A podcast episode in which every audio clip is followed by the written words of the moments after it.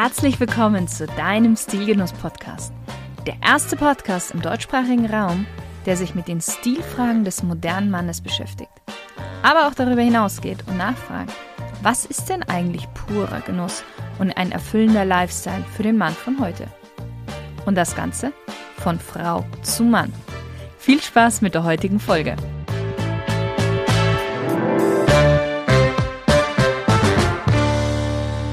Hallo, liebe Stilgenusshörer. Ja, sie ist eine Ikone der Männerbekleidung und auch Markenzeichen einiger Filmhelden, unter anderem von Robert De Niro in Taxi Driver oder vom Fliegerhass Pete Mitchell alias Tom Cruise in Top Gun. Lässig, leicht und luftig, so könnte man sie auch beschreiben. Die Pilotenbrille. Wieder mal ein Klassiker, der sich über mehrere Generationen gehalten hat und ein Stück Modegeschichte und auch Filmgeschichte, das nach wie vor bei vielen Herstellern fester Bestandteil jeder Sonnenbrillenkollektion ist. Wenn wir uns heute Top Gun anschauen, würden wir wahrscheinlich sagen, cooles Styling, da haben sich die Stylisten wirklich was dabei gedacht. Diese Brille untermalt den betont coolen und auch unverhohlenen Charakter, dem Tom Cruise hier verkörpert. Tatsächlich hatte aber zu diesem Zeitpunkt diese Sonnenbrille noch kein wirkliches Image. Zumindest nicht dieses Image, das wir dieser Brille heute zuschreiben. Der Film und andere haben erst diese Sonnenbrille zu dem gemacht, was sie heute ist. Die Stylisten damals wählten diese Art der Sonnenbrille mehr wegen ihrer Authentizität aus. Denn diese Sonnenbrille wurde wirklich ursprünglich in der Militärfliegerei eingesetzt. Der Prototyp der ersten Pilotensonnenbrille wurde 1929 von General MacCready bei Bausch und Lomb, einem Hersteller für optische Geräte, in Auftrag gegeben.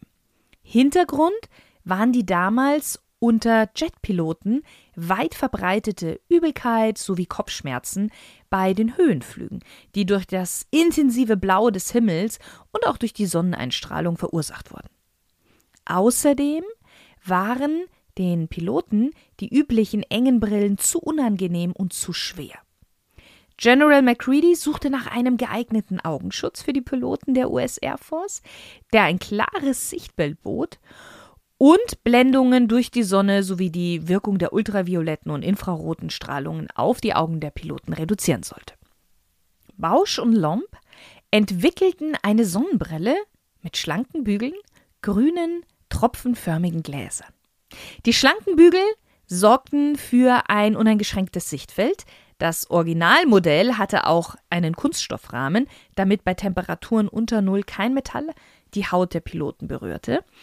Der gerade geschnittene obere Rand der Brillengläsern kollidierte nicht mit dem Helm und die Gläser waren groß genug, um das gesamte Sichtfeld abzudecken.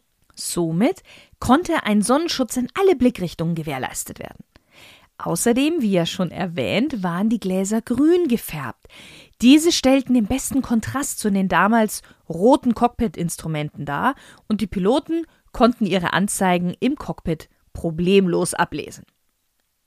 Dieser Auftrag, den Bausch und Lomb bekommen hat und der daraus resultierende Prototyp, kann heute als Grundstein für die Gründung von Ray-Ban angesehen werden. Denn Bausch und Lomb ließen sich ihre Pilotenbrille patentieren unter dem Namen Ray-Ban. Erst später im Jahr 1937, als sie die erste und auch wohl bekannteste Sonnenbrille im Aviator-Stil rausgebracht haben, und zwar die Brille mit der Nummer RB 3025, wurde das Tochterunternehmen Ray-Ban gegründet. noch ein kleiner Fun-Fact nebenbei: Aufgrund der großen Gläser, die diese Pilotenbrille hatte, bekamen viele der Piloten eine sogenannte Ray-Ban-Bräunung.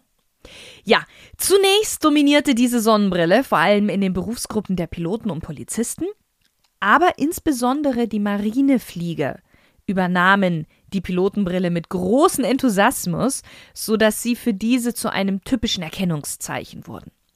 Die Piloten der US Army und der US Air Force bevorzugten lieber eine etwas kleinere, mit eckigerem Stil von American Optical, die wurde 1958 eingeführt. Wie fand die Pilotenbrille aber nun ihren Weg auf die zivilen Nasen? Wirklich bekannt wurde die Pilotenbrille als Markenzeichen des amerikanischen Generals MacArthur. Das war noch zu Zeiten des Zweiten Weltkriegs. Aber später trugen Stars wie unter anderem Elvis Presley oder auch Peter Fonda diese Sonnenbrille. Der endgültige Aufstieg zum Kultmodell erfolgte ja in den 1980er Jahren mit Auftritten in zahlreichen Kino- und TV-Produktionen wie eben Top Gun. Von da an hat es dann nicht mehr lang gedauert, bis sie vor allem bei der jüngeren Generation zu einem sehr, sehr beliebten Modeaccessoire wurde. Ein Grund dafür ist einfach, dass sie nicht nur besonders stylisch ist, sondern aufgrund dieser typischen Tropfenform der Gläser auch optimal vor der Sonne schützt. Also, Form follows Function und dabei noch richtig gut im Design. Somit ist auch klar, dass dieses Design schnell von anderen Herstellern kopiert wurde. Bis heute ist die Fliegerbrille wirklich fester Bestandteil jeder Sonnenbrille-Kollektion von fast allen Herstellern, aber auch bis heute ist das Unternehmen Ray-Ban Marktführer in Sachen Pilotenbrillen. Ich würde sagen, die Pilotenbrille hat heute mehr modischen als militärischen Charakter, auch wenn sie ihr Image noch lange nicht abgelegt hat. Denn diese Art der Sonnenbrille wird auch oft mit Männlichkeit assoziiert, da der Pilotenberuf einfach lange Zeit eine Männerdomäne war. Aber auch das Design trägt dazu bei, wie ich finde. Die schlichte, schnörkellose Form der Brille betont männliche Gesichtszüge optimal. Hinzu kommt, dass diese Sonnenbrille wirklich zeitlos ist und sich mit jedem Kleidungsstil kombinieren lässt. Zum Anzug wirkt eine Pilotenbrille oder Fliegerbrille schick, elegant und selbstbewusst. In Kombination mit einer lockeren Lederjacke wirkt sie sehr, sehr cool und lässig.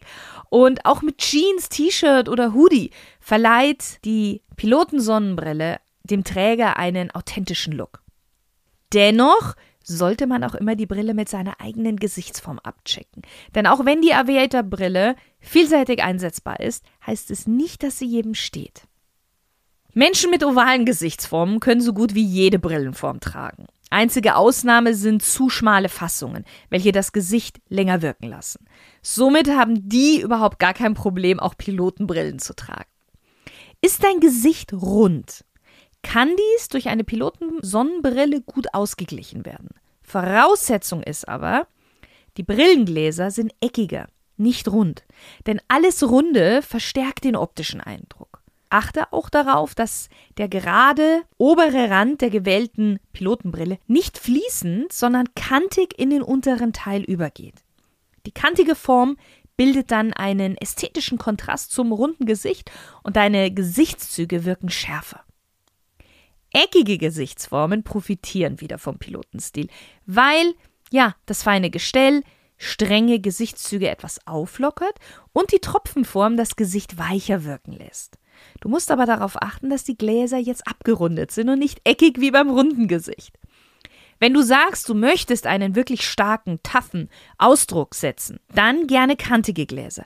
Damit wird die eckige Gesichtsform allerdings betont. Das muss dir bewusst sein. Es kommt also ganz auf deine Präferenz an. Willst du deine Gesichtszüge eher unterstreichen oder abmildern? Herzförmige oder trapezförmige Gesichter sollten lieber die Finger von der Pilotenbrille lassen. Der Grund, die Tropfenform lenkt die Aufmerksamkeit auf die untere Gesichtshälfte und betont dann die ungleichen Proportionen der oberen und unteren Gesichtshälfte zusätzlich. Auch peppige Farben können schnell überzogen aussehen. Du brauchst da schon eine ja, starke Persönlichkeit und auch Selbstbewusstsein, um nicht gegen deine Brille zu verblassen.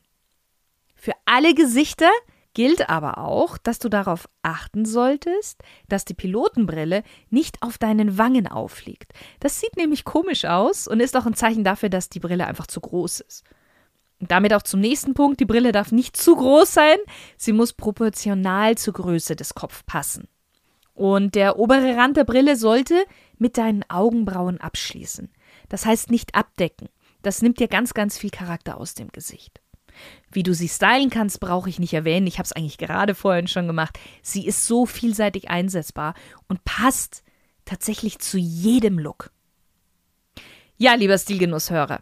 Ich persönlich mag die Pilotenbrille sehr, sehr gerne. Ich finde, sie steht Männern unfassbar gut, weil sie eben nach wie vor einen starken männlichen, bisschen verwegenen, auch autoritären Charakter hat. Ich selbst habe aber auch eine, weil auch Frau kann sie tragen. Die Art muss eben immer zum Gesicht passen. Ich wünsche dir noch einen wundervollen sonnigen Tag und viele stil- und genussvolle Momente.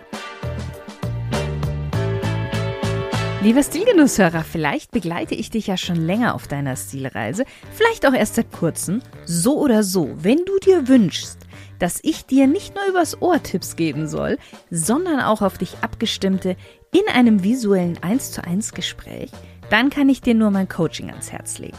Schreib mir einfach unter podcast.stilgenuss.com und wir machen einen Termin für ein kostenloses Beratungsgespräch aus.